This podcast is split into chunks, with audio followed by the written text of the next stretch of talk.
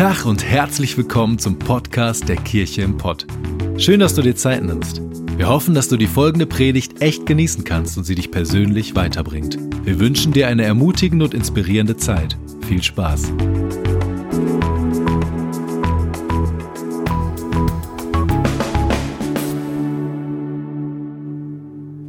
Josef hat sich betrogen gefühlt von Maria und wollte raus aus seiner Beziehung mit Maria.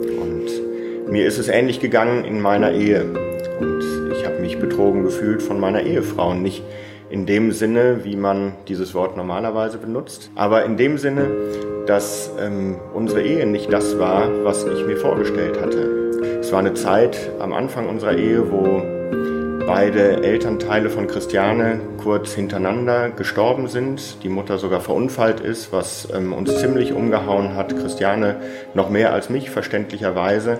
Und ähm, es wäre leicht gewesen, an der Stelle zu sagen, ja, dir geht's gerade nicht, nicht gut und deswegen bist du wohl schuld, dass es in unserer Ehe so schlecht läuft. Aber ähm, Gott hat da ähm, gnädig mir gezeigt, Thorsten, guck mal auf dich und guck mal, dass ähm, jedes Problem, was du gerade in Christiane siehst, eigentlich ein Problem ist, was du mit dir selber hast. Ich habe keinen Engel gesehen, so wie Josef, ähm, aber ich durfte Gott erleben, wie er liebevoll den Finger auf Dinge in meinem Leben gelegt hat und mich heil gemacht hat an verschiedenen Stellen, gesund gemacht hat an verschiedenen Stellen, die mich beziehungsfähiger gemacht haben. Und ähm, ich bin froh, dass unsere Ehe ähm, heutzutage nicht problemfrei ist, aber wir haben eine stabile und gute Ehe, ähm, über die wir uns freuen dürfen und wo wir ähm, Zeiten in unserem Leben hatten und dachten, das könnte so nicht mehr sein. Ja, herzlich willkommen zur Predigt. Wir haben aus unserem Heiligabend-Video es rausgeschnitten, weil wir dort ganz viele Geschichten gezeigt haben, ähm, wo Menschen Gott erlebt haben. Und eine Geschichte war von euch beiden. Aber erstmal herzlich willkommen an Pfingstsonntag. Wir feiern heute Pfingsten. Wir feiern, dass es den Heiligen Geist gibt und dass es die Kraft Gottes in uns gibt. Und wir sind mitten in der Predigtserie Risky Loving, wo es um Beziehungen geht und um Ehe geht. Und ausnahmsweise sitze ich heute mal nicht mit meiner Frau hier vorne und predige, sondern ich interviewe die beiden. Und wir wollen heute darüber sprechen, weiter darüber sprechen, ähm, wie wir Beziehungen stark machen können, was für eine Sicht von Gott wir auf Beziehungen und Ehe haben. Und wir als Kirche glauben, dass Ehe gut sein kann. Wir glauben, dass es etwas Heiliges ist und dass es von Gott gesegnet ist. Wir glauben, dass es ein Bund ist, der nicht wie ein Vertrag ist, den man wieder brecht und wo man miteinander verhandelt, sondern ein Gemeinschaftsbund ist. Wir glauben daran, dass mit Gottes Möglichkeit Ehe gelingen kann und wir dafür beten können. Und unser Traum ist, dass aus unserer Kirche starke Ehen entstehen und erwachsen, weil wir glauben, dass starke Ehen und Familien die stärkste Grundlage unserer Gesellschaft sind. Ähm, und dafür beten wir und dafür kämpfen wir. Und wir wollten bewusst euch beide, Christiane und Thorsten, heute interviewen, weil ihr eine Story zu erzählen habt, wo wir gerade schon einen kurzen Ausschnitt von gesehen haben, einer Ehekrise, die ihr erlebt habt, die nicht an einem Tag war, sondern die äh, eine längere Zeit vor sich ging. Und Thorsten, wie lange ist das her? Wie, was würdest du sagen, wann war das ungefähr? Wir sind mittlerweile, Wir sind mittlerweile 21 Jahre verheiratet und ähm, sind gestartet. Ähm, sind gestartet, so dass wir dachten, yo, wir machen das besser als alle anderen und hatten richtig gute erste Jahre. Und ähm, dann ist es doch irgendwie so gekommen, dass Dinge in unsere Ehe reingekommen sind, die uns sehr, sehr herausgefordert haben. Ähm, bis hin zu dem Punkt, wo wir ähm, überlegen mussten, wollen wir das gemeinsam so weitermachen oder auch nicht. Es gehen übrigens beide Mikros nicht, nur für an Technik. Ein Applaus an die Technik, weil die machen einen richtig guten Job.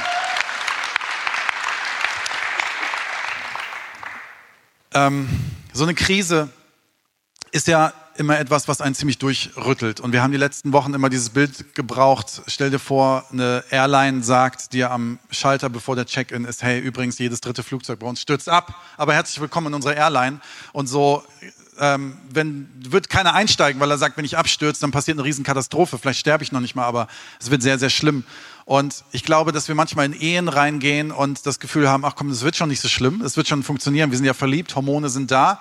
Und wenn wir abstürzen, stürzen wir ab, aber so ein Absturz ist seelisch mindestens genauso schlimm wie ein Flugzeugabsturz vielleicht körperlich für mich sein kann. Und ähm, Christiane, was würdest du sagen, so aus deiner Sicht, was hat dazu beigetragen, ähm, dass eure Krise entstanden ist, eure Ehekrise?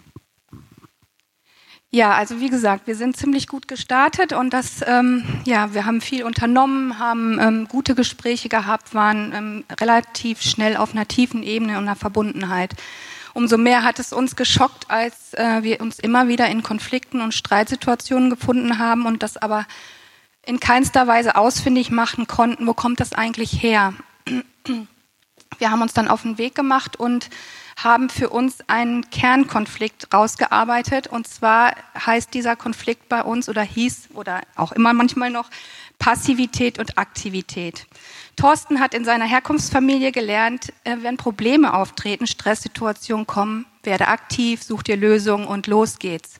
Ich habe in meiner Herkunftsfamilie gelernt, ähm, aufgrund eines alkoholkranken Vaters, der zusätzlich jähzornig war, halt lieber die Bälle fach in Stresssituationen, weil er könnte ja ausrasten. Dementsprechend bin ich mit Sätzen in mein Leben gegangen, wie ich kann eh nichts verändern, es hat keinen Sinn und äh, mach besser gar nichts, bevor du Fehler machst, aus Angst. Und diese Angst und diese Sätze haben mich begleitet ähm, in mein Leben hinein, vor allen Dingen auch in unsere Beziehung hinein. Und immer wenn Situationen kamen, die, ähm, wo Probleme auftraten, Stress kam, habe ich mich zurückgezogen. Das hat am Anfang unserer Ehe wunderbar funktioniert, deswegen auch gar kein Stress, weil er aktiv zusätzlich die Sprache der Hilfsbereitschaft spricht und ähm, ist darin völlig aufgegangen, mir zu helfen. Und ich konnte mich in meiner Rolle als Opfer in dem Fall ein bisschen zurücklehnen und hatte jemanden, der sich mich um mich gekümmert hat, in Situationen, wo ich Angst habe, für mich Sachen übernommen hat. Diese ähm, Phase hat sich dann noch manifestiert, dadurch, dass meine Eltern beide sehr plötzlich verstorben sind, meine Mutter ja auch durch einen Unfall. Und ähm, ja, dann, dann wurde dieses Rollengefüge, hat sich ziemlich gut eingespielt. Irgendwann hat aber Thorsten für sich, glaube ich, überlegt, diese Rolle möchte ich nicht mehr spielen. Ich möchte ein ganz anderes Gegenüber. Ich hatte mir unsere Ehe anders vorgestellt und ist aus diesem Modell ausgestiegen. Ja, das fand ich nicht besonders gut, weil ich auf einmal gefordert war, Situationen selber zu meistern. Und ähm, das hat zu großen Stresssituationen geführt und vor allen Dingen dazu, dass wir uns gegenseitig Vorwürfe gemacht haben, der andere müsste sich ändern, damit es uns beiden besser geht. Oder mir besser geht. Er muss sich ändern, damit es mir besser geht. Ja, das heißt, ihr seid in eine Ehe reingegangen, ja ohne zu wissen, wer ihr wirklich selber seid und zu wissen, was eure Herkunft mit euch gemacht hat was es auch in eurer Beziehung für eine Rolle spielt. Weil es ist ja so oft, wir lernen uns kennen und dann kommen unterschiedliche Menschen zusammen und man denkt überhaupt nicht drüber nach, wie wurde ich geprägt, was macht das auch mit dir? Du sagst, das hat dich passiv gemacht, deine Herkunft. Du bist ein sehr aktiver und sehr äh, jemand, der Problemlöser ist, wie du es gesagt hast, und dann prallen zwei Welten aufeinander. Thorsten, wie würdest du das aus deiner Sicht sehen, was zu so einer Krise geführt hat? Ähm das war auf jeden Fall ein, ein wichtiger Punkt, der jetzt gerade ähm, von Christiane dargestellt wurde. Ähm, aber es ist nicht so, dass, dass nur Christiane irgendwie die Schwierigkeiten mit reingebracht hat, ähm, sondern als Sarah letztes Mal das Bild brachte von dem kleinen Universum, was wir alle so in uns drin haben, ähm, haben wir nochmal drüber gesprochen und gemerkt, ja, es ist der Punkt, wir kommen mit diesem kleinen Universum, was bei jedem Einzelnen irgendwelche Macken, irgendwelche Unwuchten, irgendwelche Mangelerscheinungen hat, kommen wir zusammen und dann erwarte ich, ich kam mit Mangel, ähm, den ich jetzt so beschreiben würde, mit, mit mangelnder Selbstliebe. Ja, ich fand mich nicht sonderlich toll, hatte dann aber eine Frau, die ich toll fand und die fand mich toll. Das fand ich dann wieder toll. Und, und so, so war es die Situation. Wir kommen mit diesem Mangel rein, ich komme mit diesem Mangel rein, Christiane mit ihrem Mangel. Und dann denken wir, der andere, der wird diesen Mangel schon ausfüllen. Und jetzt wird's gut. Und das war dann leider nicht der Fall. Das heißt, ihr kamt in eine Krise und die Krise war, dass ihr gemerkt habt, das funktioniert nicht. Ähm, ihr habt euch, ihr habt es mir erzählt, nicht mehr, ihr habt aneinander vorbeigeredet, aber es ist noch weitergegangen. Ihr habt nicht nur aneinander vorbeigeredet, sondern du hast es beschrieben wie so ein Teufelskreislauf mit verschiedenen Dingen, wie ihr miteinander umgegangen seid. Erklär uns, was euch in so einen Teufelskreislauf gebracht hat oder wie dieser Teufelskreislauf, live, Teufelskreislauf aussah. Ja, vor allen Dingen, was ich vorhin schon sagte, dass wir einander ähm, ähm, beschuldigt haben, äh, beziehungsweise die Erwartung hatten, der andere ähm, muss ähm, sich ändern, damit es besser wird. Und dementsprechend sahen unsere ähm, Konflikte aus, dass wir eben nur noch in Du-Botschaften uns die Sachen um die Ohren gehauen haben. Wenn du was ändern würdest, dann wäre es besser. Ähm, in Seelsorge war der erste Satz, den ich gelernt habe, Christiane, du wirst, damals war es, ging es um meinen Vater, deinen Vater nicht ändern, sondern du kannst nur dich selber ändern. Mhm. Ja, das haben wir aber zwar gewusst, aber eben nicht gelebt. Das heißt, eure Ehe sah in dem Moment, ihr habt euch Vorwürfe gemacht. Genau. Ähm, wir haben ja. uns Vorwürfe gemacht und ähm, ähm, äh, bei mir kann ich sagen noch, ich bin, bin ja auch in Seelsorge dann gegangen, äh, schon früh auch, und habe meine Geschichte aufgearbeitet und ich habe auch echt krasse Erfahrungen gemacht, was Gott in mein Leben reingesprochen hat und gesagt hat, ich möchte mit dir da hinschauen an die Punkte, wo es einfach nicht gut gelaufen ist. Und es ist nicht meine Idee gewesen über deinem Leben. Ich habe da was anderes für dich, ein anderes Päckchen, was du auspacken darfst. Ähm, wichtig ist allerdings an dieser Sache auch zu sagen, ich packe das Päckchen nicht nur aus, sondern ich nehme dann die Sachen und gehe auch mache einen Neustart und gehe ähm, einfach neue Wege. Ja. Das habe ich lange eben nicht getan. Ich habe mich sehr lange darin aufgehalten, Dinge zwar zu begreifen und zu wissen, wo kommt mein Schmerz her, wo kommt meine Angst her, und trotzdem bin ich nicht ins Gehen gekommen. Thorsten hat das gesehen und äh, hat gekratzt sozusagen, hat gesagt, Mensch, ich sehe doch in dir all das, geh vorwärts. Und ähm, da diese Dinge habe ich aber eher empfunden als ähm, ich werde von dir nicht geliebt, du siehst mich nicht, äh, du magst mich nicht, wie ich bin. Und ähm, ja, in diesem Kreislauf haben wir uns bewegt.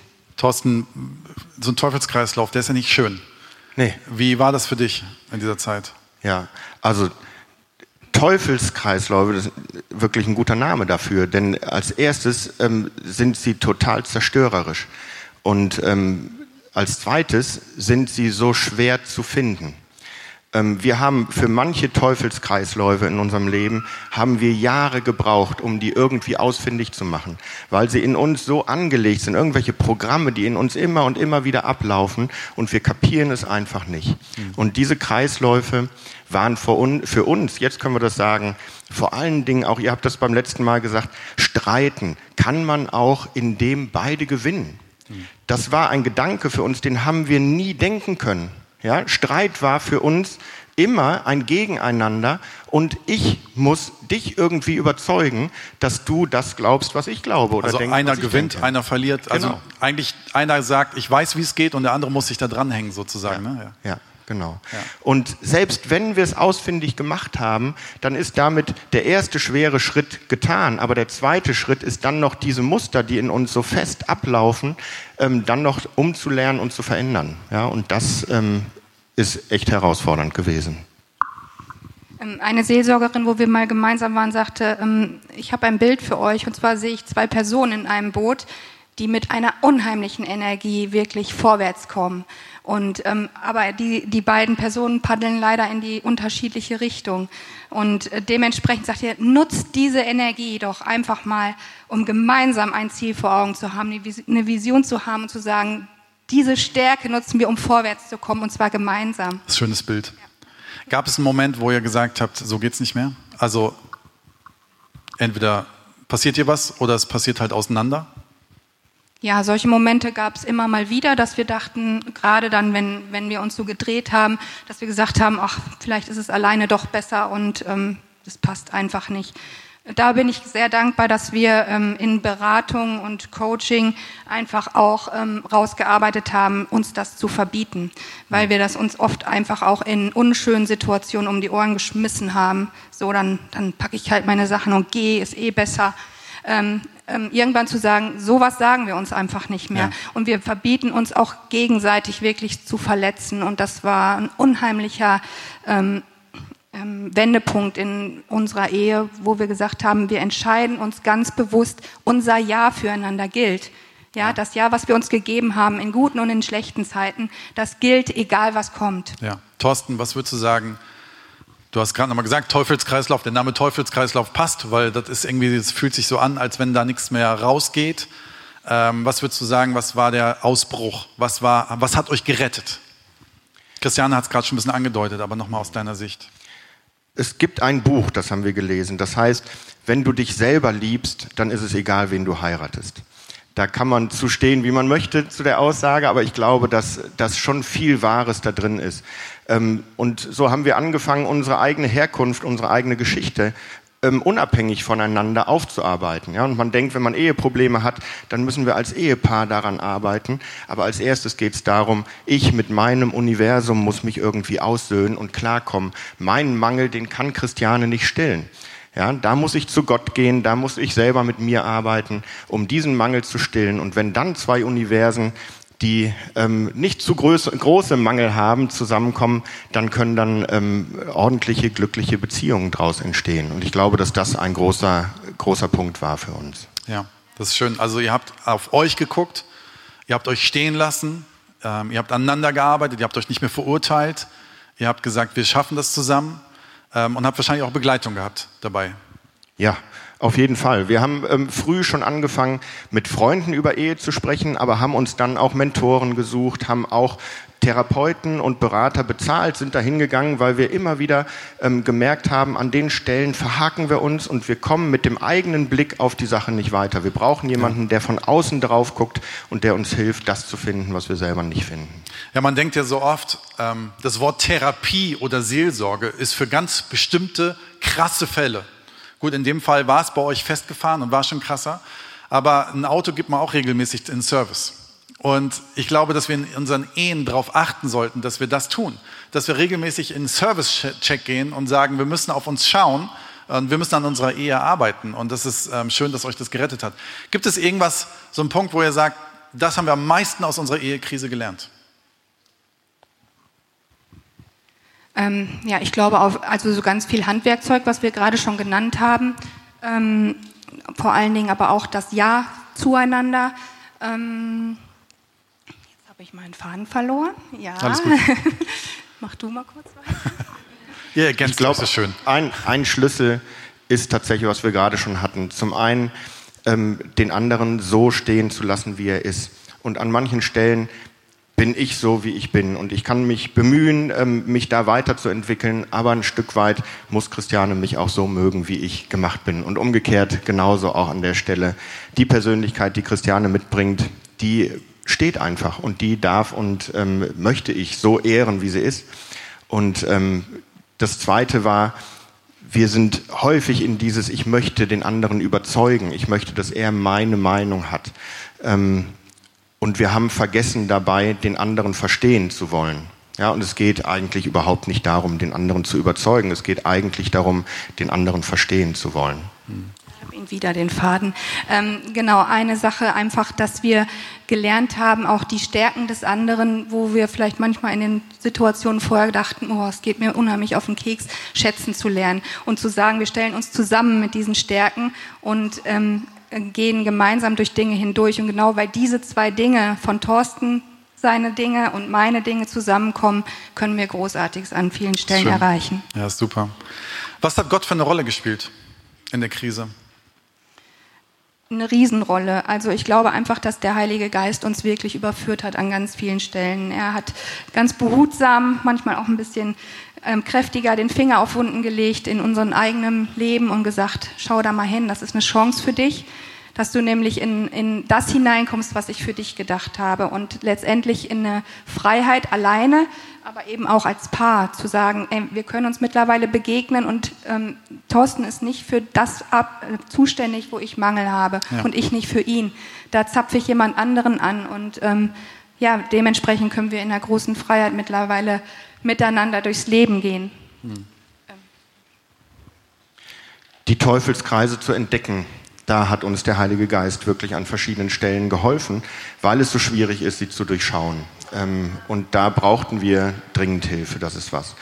Ähm, und Gott gibt uns, glaube ich, einen, einen wichtigen Schlüssel mit und der heißt Vergebung. Und Ja. wir müssen immer und immer wieder aufeinander zugehen und sagen, Christiane, ich bitte dich um Vergebung, weil wir immer und immer wieder schuldig werden aneinander. Ja, ist schön. Vielen Dank, dass ihr so mutig und ehrlich hier vorne eure Geschichte erzählt. Das ist nicht normal. Und ich glaube auch, dass es wichtig ist, dass wir, wisst ihr, hier vorne sich hinzusetzen und vor allen Menschen das zu erzählen, ähm, ja, das öffnet das Herz. Aber das soll dich ermutigen, nicht hier vorne auf der Bühne von deinem Problem zu erzählen, sondern hier vorne vielleicht dich ermutigt zu fühlen, von hier vorne dich ermutigt zu fühlen, ähm, in deinem Leben und mit deinem Partner anzufangen, über Probleme zu reden, dich zu öffnen und zu sagen, das ist nicht gefährlich, das kann man machen, das ist sogar etwas Heilsames und das ist etwas Gutes. Jetzt ist es sogar so, dass die beiden unsere Ehearbeit in unserer Kirche leiten, wo wir ziemlich happy drüber sind, ähm, weil ihr eine Menge Erfahrung habt und euch weitergebildet habt. Und erzählt uns doch mal ein bisschen was, wenn jetzt hier jemand sitzt und sagt, ja schön, dass ihr das alles erlebt habt, aber wie kann ich denn jetzt Schritte gehen und was könnt ihr als, als Kirche uns einen Rahmen dafür geben, damit wir da drin heil werden? Was, was habt ihr geplant? Was können wir konkret tun? Also erstmal merke ich, dass ich so ein bisschen meinen Träumen loswerden muss. Also ich träume wirklich davon, dass Ehen hier in Kirche aufblühen. Ja. Ja, ich hatte irgendwann ein Bild von Gott, was er mir gegeben hat, wo er sagte, es ist so ein dunkler Raum und es fängt ein Licht an zu leuchten. Auf einmal kommen überall Lichter, die leuchten und es strahlt auf einmal. Und diesen Traum habe ich, dass Ehe hier in Kirche wirklich was ist, wo wir sagen, wir investieren ineinander. ineinander ja? Unser Partner ist uns wichtig. Wir, wir machen die Glotze aus, wir setzen uns hin, auch wenn es anstrengend ist und reden. Ähm, wir nehmen Gottes Wahrheiten und sagen, ich achte den, hö den anderen höher als den anderen. Ich lasse die Sonne nicht unter meinem Zorn äh, untergehen und all diese Dinge, wo ich glaube, dass Gott uns so wunderbare Sachen gegeben hat und ähm, die unsere Ehen groß machen. Ja, ist schön. Ähm, genau, und wir haben so einiges auf dem Herzen. Ja, reden, hast du gesagt, ist ähm, wirklich ein Schlüssel, haben wir festgestellt. Und gerade für uns Männer ja nicht immer so einfach, ähm, über solche Sachen zu reden. Ähm, aber wir glauben daran, dass das eine wirklich mächtige, ähm, ähm, mächtiges Werkzeug ist, um Ehen zu schützen und besser zu machen.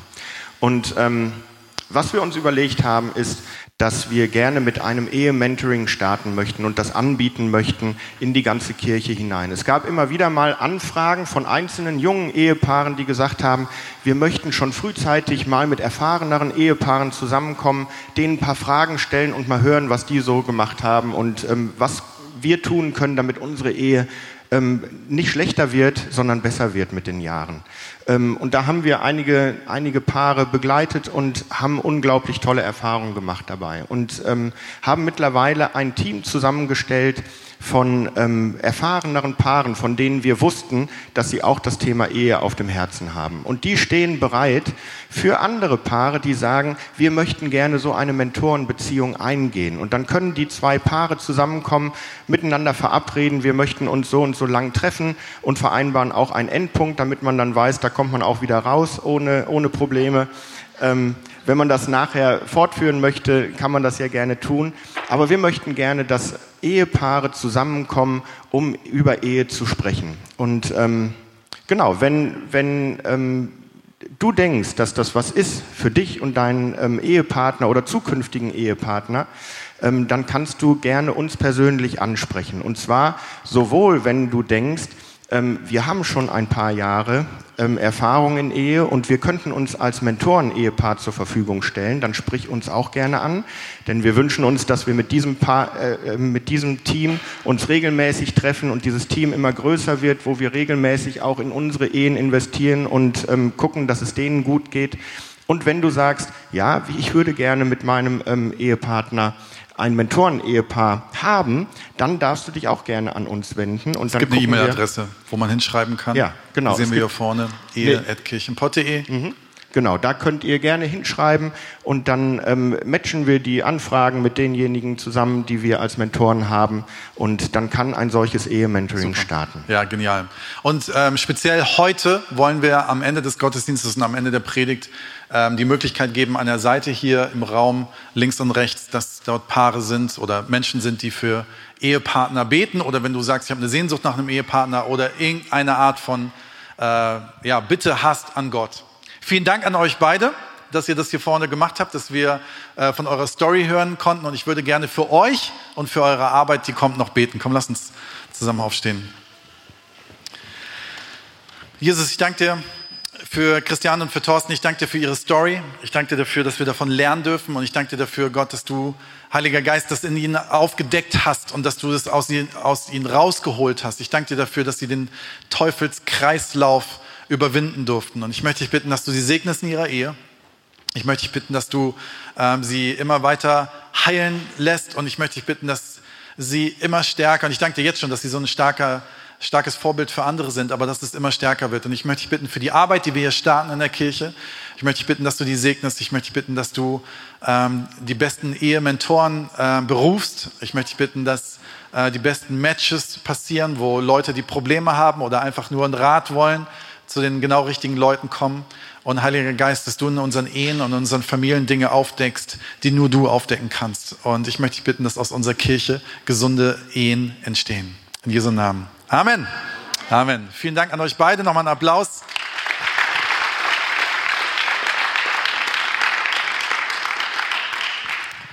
Ja, das war schon der größte Teil auch unserer Predigt, aber ich möchte gerne, so wie man so schön sagt, den Sack noch zubinden und ähm, dazu ein paar Gedanken sagen. Ich möchte gerne aus 1. Mose 3, 7 bis 13 vorlesen. Da wurden ihnen beiden die Augen geöffnet. Hier geht es um Adam und Eva. Und sie erkannten, dass sie nackt waren. Und sie banden sich Feigenblätter um und machten sich Schurze.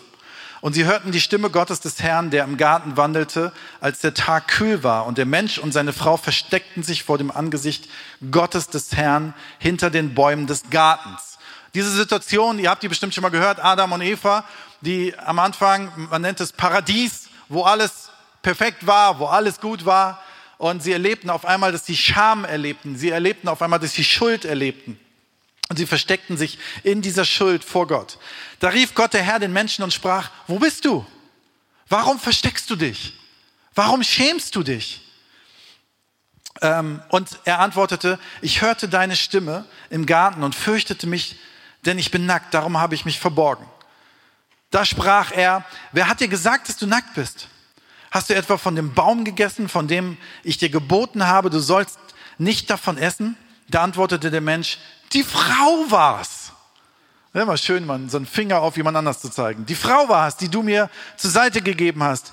Die gab mir von dem Baum und ich aß. Da sprach Gott der Herr zu der Frau, warum hast du das getan? Die Frau antwortete, die Schlange hat mich verführt. Da habe ich gegessen. Und dieser Teufelskreislauf, den Thorsten und Christiane gerade beschrieben haben, war ein Teufelskreislauf von Anschuldigungen und mein Finger auf jemanden anders zu zeigen. Und Sie haben es schon eigentlich passend erzählt, wie so ein Teufelskreislauf zustande kommt und wie auch bei Adam und Eva dieser Teufelskreislauf schon seinen Start genommen hat. Denn es kam etwas hinein in diese Beziehung, was einen Mangel dargestellt hat. Das heißt, Eva wusste, sie hat etwas falsch gemacht und fühlte sich schuldig. Und in dem Moment, wo ich in mir drin einen Mangel habe und mich schuldig fühle, suche ich jemanden, der dafür schuld ist. Und wenn ich selber dafür nicht schuld war oder nicht schuld sein möchte, suche ich jemanden anders, der das sein kann. Und dann passiert in Ehen und Beziehungen etwas, wo wir mit dem Finger aufeinander zeigen, wo wir unsere Schuld sozusagen weitergeben, wo wir unseren Mangel auf jemand anders projizieren um das zu füllen. Und ich habe hier vorne so ein schönes Glas voll mit blauem Wasser. Ich wollte es eigentlich blau-weiß haben für Schalke, aber es ging nicht ganz. Das kriegen wir chemisch auch nochmal ganz anders hin. Aber stell dir vor, wenn du das Glas, ich hoffe, ihr seht das alle, hier oben siehst du diesen Strich und das zeigt, es ist voll. Das Glas ist voll. Also, wenn du das projizierst auf dein Leben, du bist gefüllt voll Liebe. Und wenn ich gefüllt bin voll Liebe, kann ich Liebe weitergeben. Aber jetzt ist es nun so, ich probiere mal kurz was.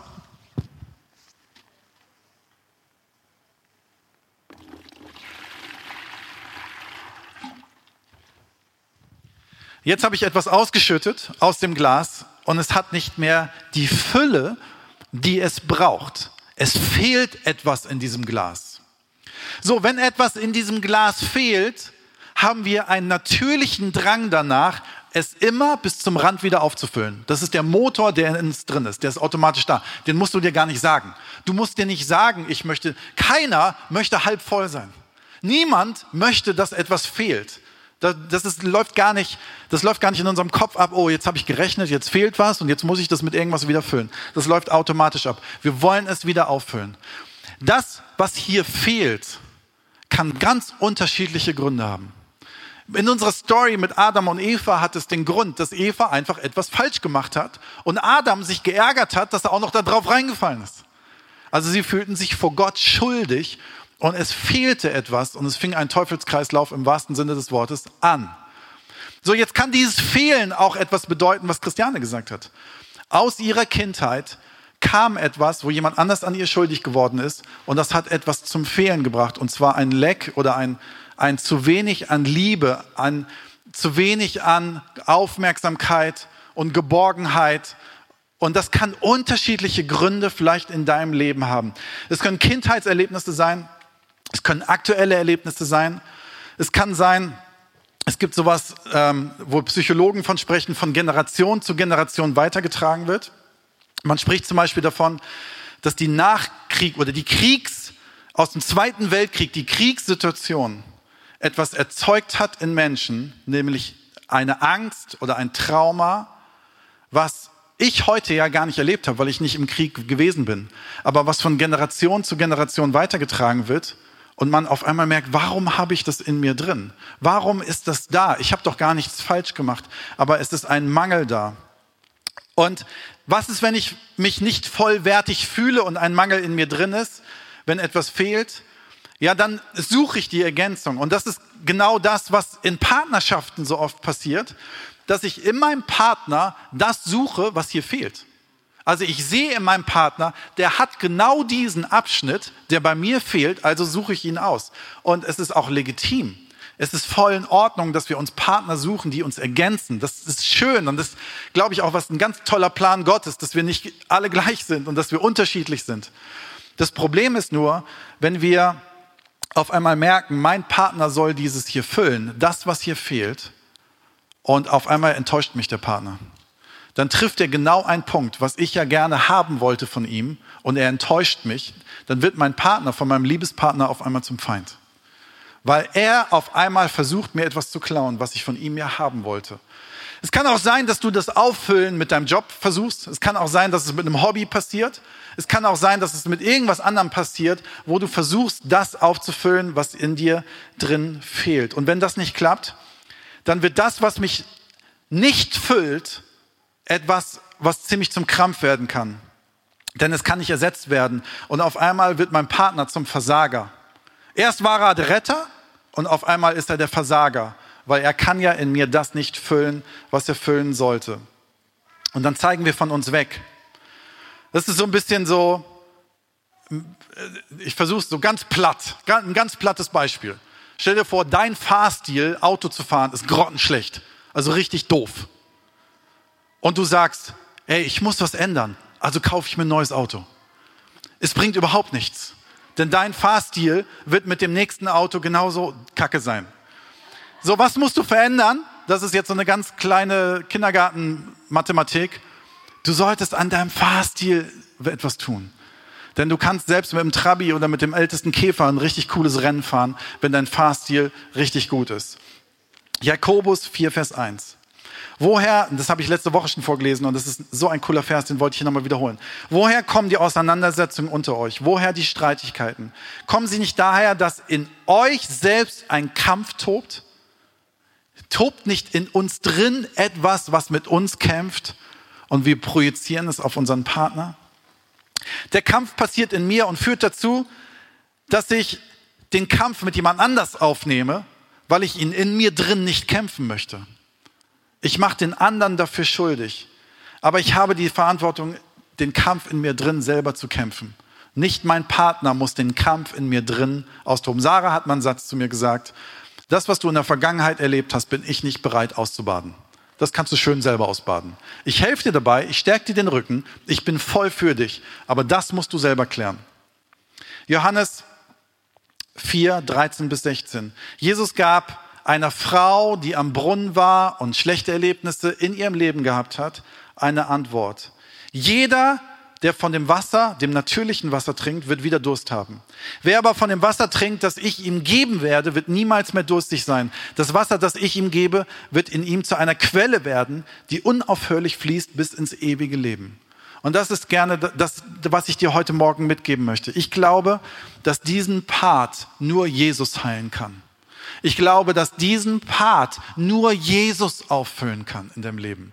Und dass wir mit Jesu Hilfe, in Eigenverantwortung, aber mit Jesu Hilfe, etwas tun können, was unser Partner niemals kann und auch nicht darf, weil es sonst zu einer unnatürlichen Abhängigkeit kommt.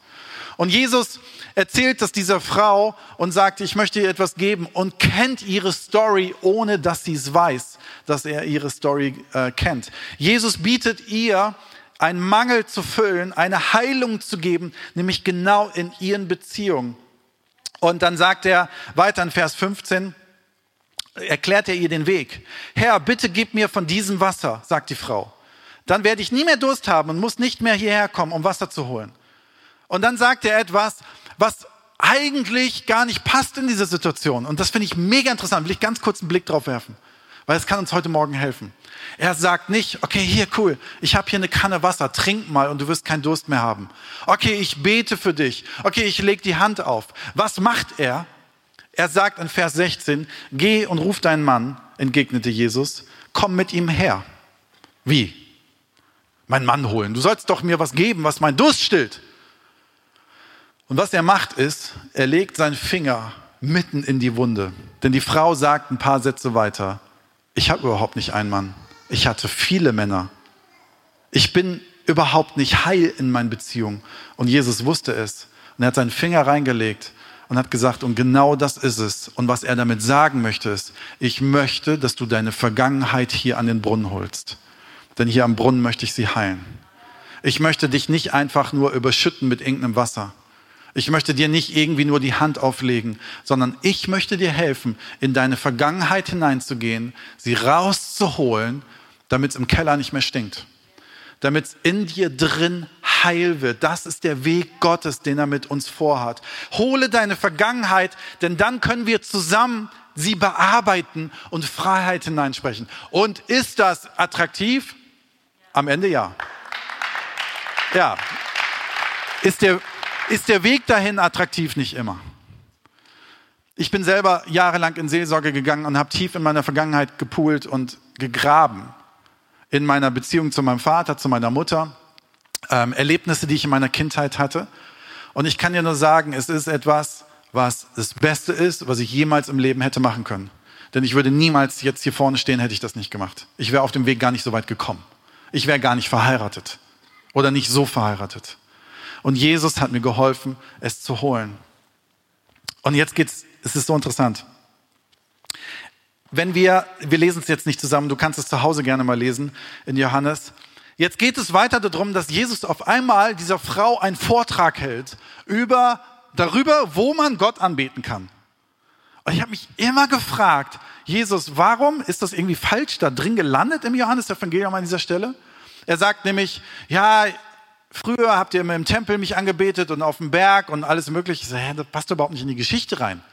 Bis mir in der Vorbereitung der Vers 24 aufgefallen ist. Vers 24 heißt es, Gott ist Geist und die, die ihn anbeten wollen, müssen ihn in Geist und in der Wahrheit anbeten.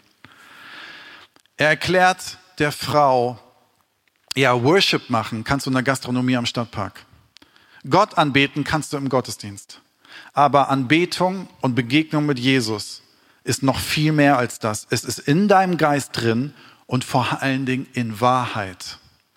Viele Menschen beschweren sich darüber, dass sie Gott nicht erleben und machen ihren Pastor dafür schuldig. Nicht mich, aber manche vielleicht schon, keine Ahnung. Oder machen die Organisation der Kirche dafür schuldig. Oder dass sie ihre Bibel nicht verstehen. Oder dass die Songs am Sonntagmorgen nicht gut genug sind. Hier steht, du wirst Gott in der Wahrheit begegnen und ihn anbeten. Das heißt, da wo Wahrheit in unser Leben hineinkommt, werden wir eine Begegnung mit Jesus haben. und werden in unserem Leben weiterkommen und Schritte gehen. Und ich glaube, deine Sehnsucht nach geheilter Beziehung und geheilter Ehe hat sogar noch zur Folge, dass deine Beziehung zu Gott geheilt wird. Wenn wir in Wahrheit uns anschauen, was in unserem Leben passiert ist. Du begegnest Gott in Wahrheit. Und ich möchte euch gerne sagen, lasst uns bitte nicht davor scheuen. Wisst ihr, wenn wir davon reden, Ehe ist Arbeit, dann rennt ja jeder weg und sagt, arbeiten tue ich ja schon im Büro, da muss ich jetzt nicht noch zu Hause. Aber ich möchte dir gerne sagen, deine Beziehung wird nur funktionieren, wenn du bereit bist, dich darauf einzulassen, auf den Prozess, dass ihr zusammen den Weg geht und zusammen euch anschaut und zusammen euch helft. Und ich möchte dir gerne sagen, wenn du noch im Suchmodus bist, ich suche noch einen Partner, oder wenn du schon verlobt bist, oder wenn du schon verheiratet bist, oder es gibt vielleicht auch hier welche, die gerade geschieden sind. Ich möchte dir gerne sagen, egal in welchem Modus du bist, nimm die Kiste deines Lebens und deiner Vergangenheit und schau hinein und räum auf. Denn ich möchte an alle sagen, die vielleicht schon mal eine gescheiterte Beziehung erlebt haben, deine nächste Beziehung wird nicht besser, wenn du nicht anfängst, in deinem Keller die Sachen aufzuräumen. Denn du nimmst diese Kiste mit. Das ist das Irrtum, was so viele haben. Das ist so dieses Beispiel, wenn Leute auswandern nach Mallorca. Das Problem ist, sie denken, am Strand wird alles besser. Das Problem ist nur, sie nehmen ihr Leben mit. Sie nehmen ihre Probleme mit und sie erleben in Mallorca genau das Gleiche wie zu Hause. So räum auf, bevor du in die nächste Beziehung gehst. Räum auf, bevor du deine Ehe weiterlebst. Räum auf, wenn du jemanden suchst. Denn das Beste, was dir passieren kann, ist, dass du erst dein Leben klar hast, bevor du jemanden suchst, der nicht dein Mangel auffüllt, sondern mit dem du mit zwei Menschen, die wissen, wer sie sind, zusammenkommen. Und dann hat Gott Großes vor. Und einen letzten Vers, Römer 8, Vers 11. Nun ist ja der Geist, der in euch wohnt, der Geist dessen, der Jesus von den Toten auferweckt hat. Krassester Satz überhaupt. In uns drin, in unserer Seele, lebt Gottes Geist der nicht irgendwie so ein spooky Geist ist, der irgendwas macht und uns nur ein gutes Gefühl gibt, sondern ein Geist, der mit seiner Kraft Tote zum Leben auferweckt. Wenn dieser Geist, und das lesen wir jetzt weiter, und weil Gott Christus von den Toten auferweckt hat, wird er auch euren sterblichen Körper durch seinen Geist lebendig machen, durch den Geist, der in euch wohnt. Der Geist Gottes kann Dinge lebendig machen, wo du denkst, dass sie schon tot sind. Wenn zwei Menschen zusammenkommen und sagen, ich, wir beide haben das Gefühl, irgendwas ist hier gerade nicht rund. Irgendwas hat bei uns nicht geklappt. Und beide sagen, lasst uns den Geist Gottes zulassen. Da bete ich dafür, dass ihr erkennt, was der Geist Gottes machen möchte. Denn der Geist Gottes möchte neu lebendig machen und neues Feuer einhauchen. Liebe Kirche, es ist noch Hoffnung da.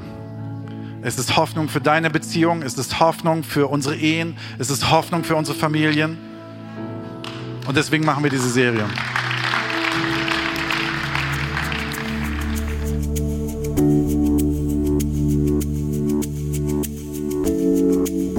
Wir hoffen, dass dir die Predigt weitergeholfen hat. Wenn du Fragen hast, schreib uns einfach an info@kircheimpott.de. Fühl dich auch herzlich eingeladen, uns persönlich kennenzulernen. In unseren Gottesdiensten jeden Sonntag 10 und 12 Uhr in der Gastronomie im Stadtpark in Bochum. Für alle weiteren Infos zum Leben unserer Kirche besuche unsere Website oder folge uns auf Instagram. Wir wünschen dir noch eine geniale Woche. Glück auf!